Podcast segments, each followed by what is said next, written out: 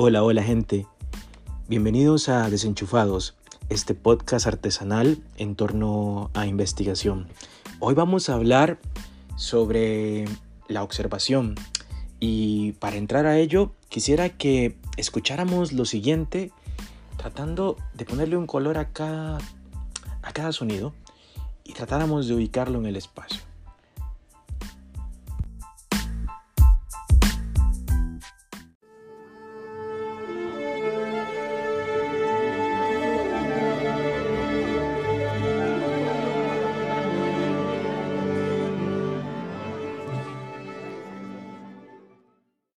Bien, si lo lograron, pues justamente tratemos de pensar la metáfora de este ensamble de orquesta como justamente lo que nos ocupa de investigar. Esa realidad que por dentro y por fuera de los sujetos es un tanto caótica y apremia de herramientas para poder ser estudiadas. Hemos pensado, trabajado y ponderado por muchísimo tiempo en torno a lo que el sujeto nos cuenta. Pero, ¿qué hay de la posibilidad de pensar en aquello que el sujeto dice de sí por medio del acto, por medio de la sincronía del momento. ¿Qué hay de eso que nos pone en la tarea inexcusable de observar, de mirar con atención, de juzgar y focalizar la mirada? Es en ese sentido en que nos interpela la observación. Nos interpela no únicamente como ese que dice pensar en abstracto, eso que investiga, sino justamente em, desde un lugar en el que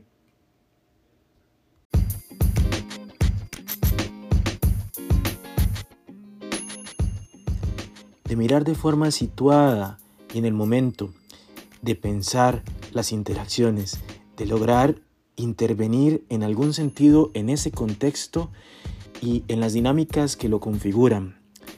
Observar supone a la vez estar atravesado por ese dilema en el cual como sujetos somos interpeladas e interpelados.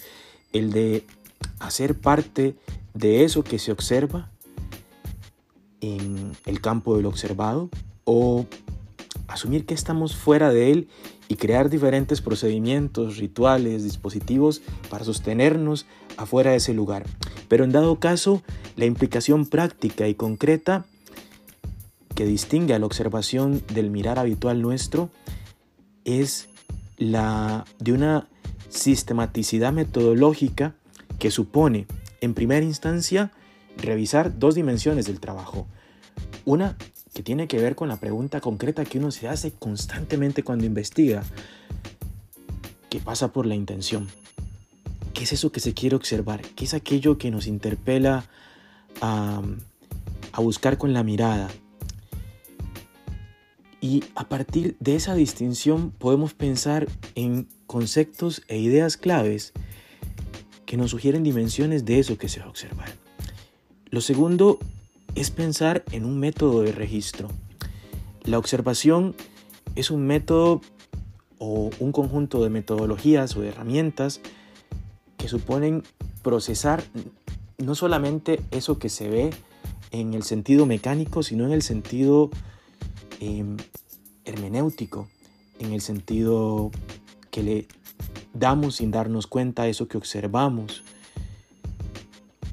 Es decir, ocupamos en primera instancia, en lo práctico, pensar, digamos, en matrices de observación, donde podamos ubicar las dimensiones que eso, de eso que queremos observar, y por otro lado, en un lugar donde plantear narrativamente eso como un diario, Sé que en este momento suena muy abstracto, pero pronto iremos a una idea más concreta que plantea y sitúa ese hacer en, en la práctica.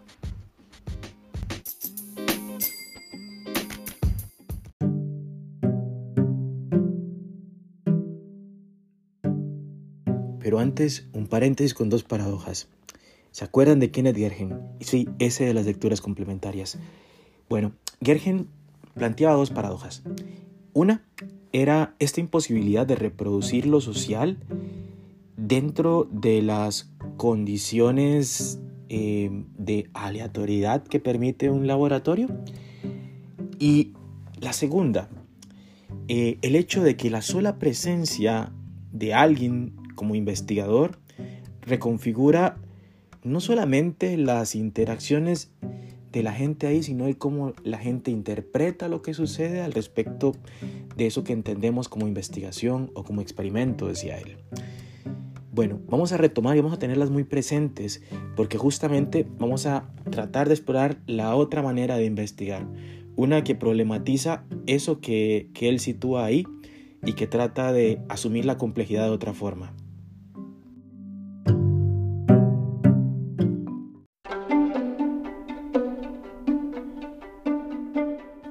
Bueno, planteada la paradoja, volvamos. Dilemas prácticos. La investigación que vamos a hacer supone que hagamos observación de manera encubierta o descubierta, que revelemos eso que somos y queremos observar en primera instancia, o cuánto de eso podemos revelar. La investigación que nos proponemos, por otro lado, es participante o no participante. ¿Hasta qué punto uno puede sentirse participante de ese contexto del cual dice observar?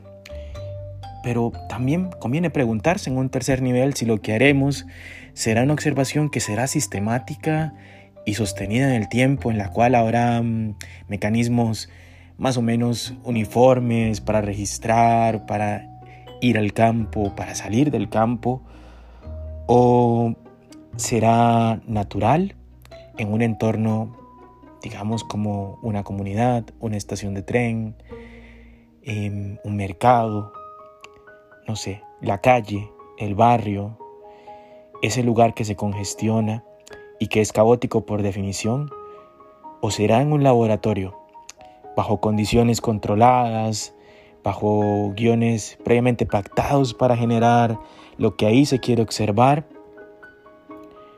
o quizá será algún tipo de ejercicio que suponga observarse más a una o a uno mismo haciendo lo que hace será un ejercicio en el cual pues yo haré algún registro reflexivo con la gente con la cual colaboro al respecto de cómo miro, de cómo construyo mi relación con la gente que observo. Bueno, pues todas son decisiones importantes. Uno podría tener un tipo de observación bastante descubierta en cuanto a sus objetivos, bastante participativa o no participativa. Yo recomiendo que sea siempre sistemática para facilitar, por decir de alguna manera, el trabajo que sigue después, el de codificar, el que concierne el análisis. Em, me parece que las que más se enriquecen son las naturales, aunque siempre resulta enriquecedor tratar de construir o imaginar entornos de laboratorio en los cuales trabajar. Pero fundamentalmente el ejercicio de verse a sí mismo, em, de reflexionar sobre el cómo uno mira y sobre el cómo uno interpreta eso que mira, es el más valioso asociado a la investigación. Por supuesto, podemos optar también por escoger, eh, si escogiéramos ser observadores, participantes, eh, participantes de manera completa, es decir, que estamos ahí y hemos logrado una forma de mimetizarnos eh, que supone pues que nuestra participación es integral en ese contexto. Eso tiene implicaciones éticas y afectivas para uno y para la gente con la cual trabaja. O bien optar por ser eh, participantes como observadores, es decir, desde las acciones que tratamos o queremos observar a nosotros, a los otros, construir observación.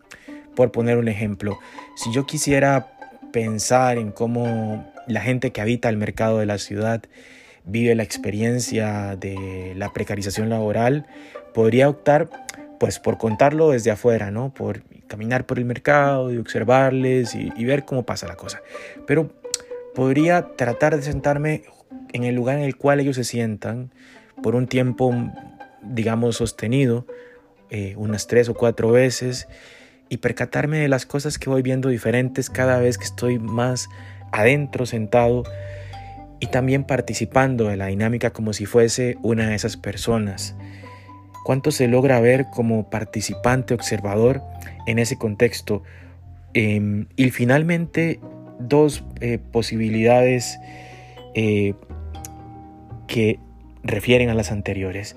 La de observador como participante, en el tanto el rol que se tiene ahí es el de un participante que mantiene la distinción de que va a seguir observando y de que será fundamentalmente un observador como, como una prerrogativa de lo que hace, pero también existe la posibilidad de ser observador completo, que es la de quien opta fundamentalmente documentar o convertirse en documentalista de eso que dice estudiar para no perder un solo detalle de aquello que observa por medio del registro de aparatos eh, audiovisuales, cámaras y lo que encontremos y tengamos a bien para registrar las dinámicas que suceden en un espacio dado. La observación em, supone estas elecciones que no son sencillas, que deben de ponderarse previamente con mucho cuidado y que si no estamos familiarizados con ellas podríamos ensayarlas un poco en nuestra práctica cotidiana. Somos observadores eh, a tiempo completo, somos participantes como observadores, somos eh, observadores como participantes o hacemos sencillamente registro completo de aquello que sucede.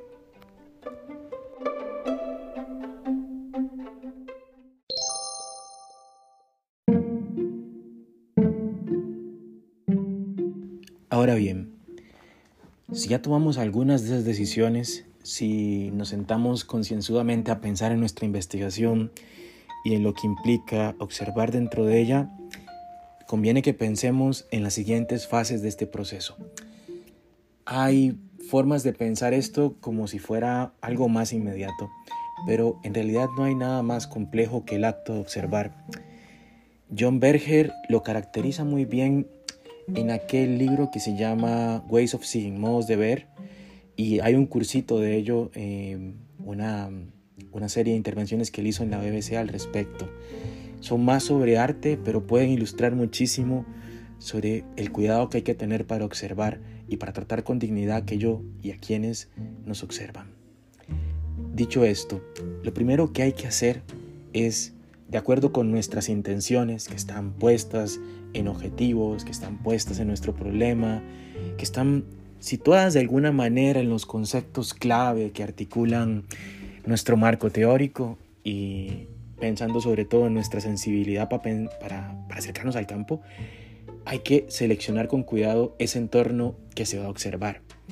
Siguiendo con el ejemplo de la precariedad laboral, vamos a quisiera estudiar representaciones sociales de la precariedad laboral, configuraciones subjetivas y afectos dentro del mismo, yo debería escoger un lugar donde pueda lograr ese acercamiento. De repente, si pienso en el mercado Borbón, se me va a hacer imposible. De repente, si pienso en el mercado de turistas que está en San José, también porque es un tanto artificioso y no me parece que, no sé, tengo una serie de ideas sobre ese lugar que me sugieren que no, me sugieren que de repente eso lo podría apreciar mejor si voy a un lugar más focalizado y quizá más rural, donde hay menos defensa. Y pienso en el mercado de Heredia. Em, es decir, ese situar el, el dónde me permite llegar a la escena. Es decir, antes de observar, de hecho, uno varias veces eh, como hacer lo que llaman en filmación scouting. El scouting es llegar a ver eh, el, el, plano y el lugar que, al cual se va a observar, como quien mide la luz, como quien ve los elementos y qué es lo que sucede ahí a determinada hora. Y ahí hay como una, en algún sentido, una preselección, una preelaboración de lo que se puede ver, dejando un espacio suficiente a la sorpresa. Por eso es clave seleccionar y revisar qué ideas tenemos previas a ese lugar que seleccionamos. Lo segundo es definir qué se va a documentar eh, con la observación y en cada caso observar. Para eso mencionábamos lo de la matriz al puro inicio de este podcast. Esa matriz supone ubicar entre muchísimas otras cosas actores, acciones, acontecimientos, objetos. Ya vamos a ir a ello. Por otro lado, em, Josías planteaba algo importante ahora que, que discutíamos en el, en el foro y era lo de, lo de pensar eh, el trabajo de observación, ojalá con otras dos personas.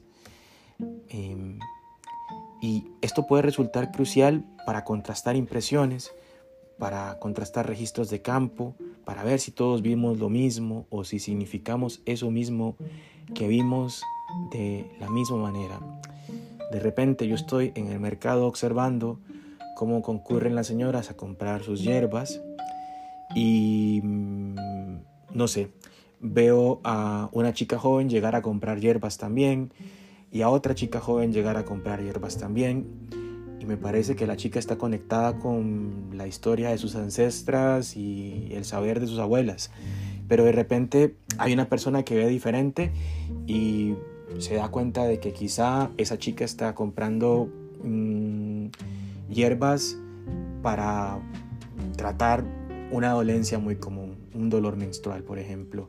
Entonces sí puede tener que ver algo con eso que yo estoy, tengo en mi cabeza, seguramente de forma súper hippie e idealizada, pero mm, tendría que ver más con una necesidad concreta y un saber eh, popular colectivo sobre ello.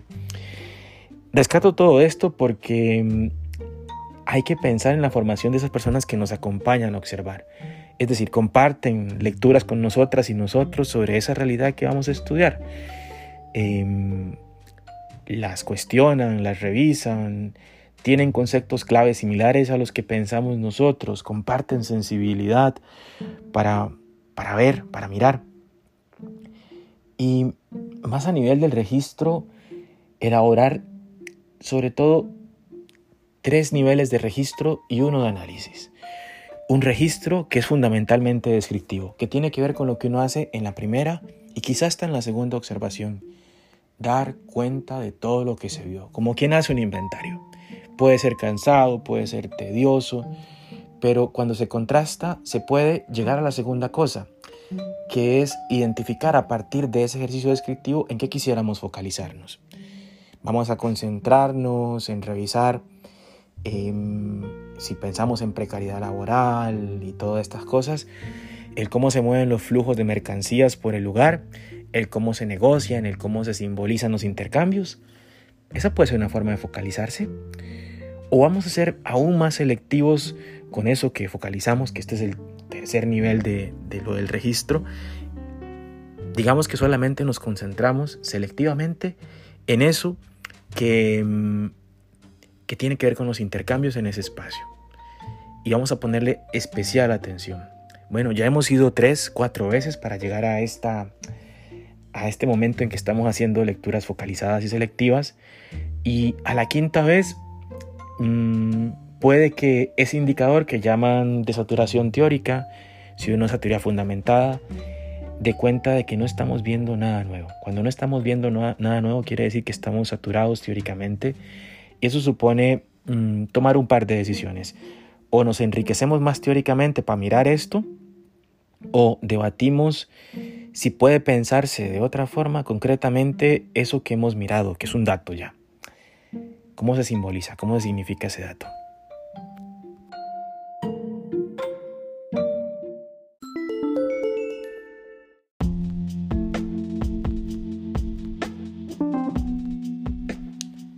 Bien, como no hay uno sin dos, en este caso, hay un segundo dilema, un dilema de campo. Flick rescataba esta idea de que cuanto más público y menos estructurado es un campo, más fácil es mimetizarse en él, más fácil es pasar desapercibido, ser poco notorio e influir en ese campo. Pero al inverso también, cuanto más fácil o inocuo o simple nos parece un campo de vigilar, un, espacio de trabajo de, de situarse o de situarnos nosotros en él, más difícil es participar en ese espacio sin involucrarse o sin convertirse en miembro del mismo. Y vamos a oscilar entre esas tensiones constantemente y son decisiones que tendremos que tomar eh, decía antes, en un sentido ético, pero también político y afectivo al respecto de, de lo que hacemos como investigadores o investigadoras en el campo.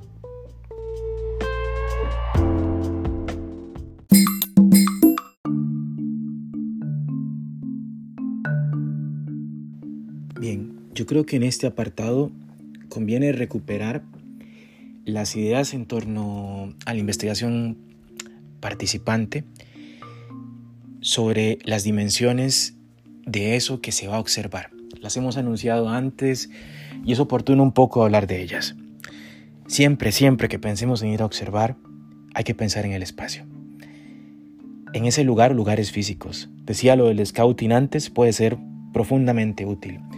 Decía, mm, o podríamos pensar ahora, dibujarlo, hacerse un croquis, hacerse un mapa de ese lugar que se va a ver, de las formas que vamos a encontrar en ese espacio, prepararnos para lo que vamos a recibir de él, es importantísimo. Porque hay espacios que en algún sentido configuran nuestras maneras de responder a él. Hay lugares que evocan lo abyecto, hay lugares que evocan nostalgia, o que sencillamente por el dolor que hay depositado de las sujetas y sujetos en ese espacio evoca tristeza sino melancolía. Pienso en esta postal de un San José sin gente que he venido viendo en estos días. La segunda cosa en la que hay que pensar, la segunda dimensión, es una dimensión que tiene vida. Es la dimensión de los actores, de las personas que están implicadas. ¿Cómo son o cómo nos imaginamos esas personas que vamos a observar? ¿Cómo, ¿Cómo es que están posicionadas en el espacio? ¿Cómo es que miran? ¿Cómo es que nos mirarán a nosotras o a nosotros? Es una pregunta que puede resultar clave y anticiparnos en algún sentido, pero también puede darnos sorpresas. La gente puede hacer completamente lo opuesto de lo que pensábamos. Y eso es lo maravilloso de esto. La gracia de la investigación científica no radica en descubrir eso que uno espera descubrir, radica en encontrar la sorpresa de que las cosas no salen como uno espera. Y a veces eso lo asusta a uno o a una. Lo tercero que hay que pensar como dimensión son las actividades.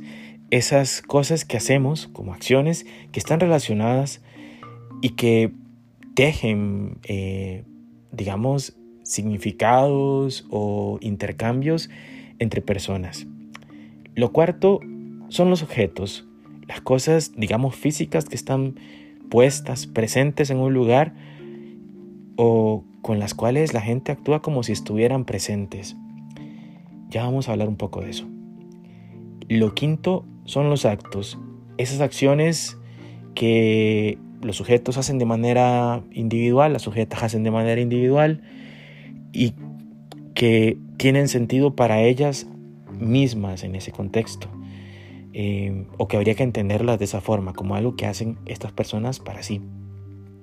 Los sextos son los acontecimientos, es decir, cuando vamos a un espacio conviene que pensemos las actividades que pasan con cierta temporalidad y de acuerdo a los ciclos de ese espacio eh, que iremos comprendiendo conforme lo vayamos frecuentando cada vez más.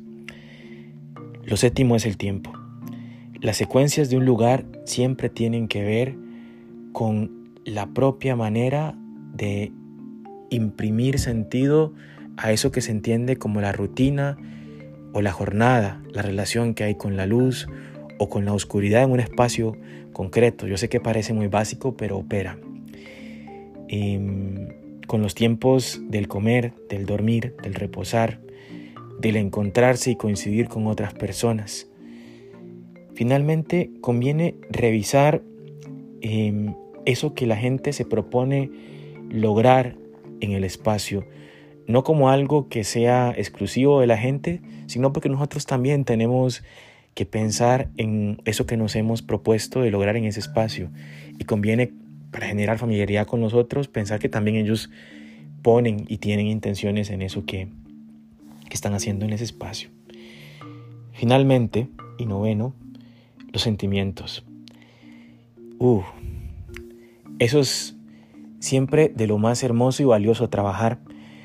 Em, sobre todo porque cuesta como aprenderlo en algún lugar específico dentro de una matriz y porque tiene que ver con lo que nos movió o nos dejó resonando ese espacio y la gente con la cual compartimos. Por eso quizás sea de lo primero que haya que hablar o situar cuando estamos haciendo el registro de campo. Diré finalmente, el registro de campo es en algún sentido mm, un ejercicio en dos niveles. hacer un registro rápido, tan pronto estamos volviendo a casa, en la matriz de eso que vimos, casi que con códigos. Y al llegar a un lugar tranquilo donde podamos escribir o hacer una nota escrita, que creo que tiene, que tiene un alcance y una manera de situarlo a uno diferente, y es un ejercicio bonito para sistematizar, o bien si vas en un trayecto largo volviendo a tu casa del lugar que has observado, hace una nota de voz, una nota larga, una grabación larga, dando cuenta de eso que viste, registrando el cómo, el cómo habitaste ese espacio y sobre todo dando cuenta de lo que sentiste. Con este segmento concluimos el podcast artesanal sobre observación. Pronto les contaremos más sobre etnografía y compartiremos algunas ideas o referencias que puedan ser de utilidad. Gracias por la escucha y la paciencia. Coincidimos pronto. Cuídense.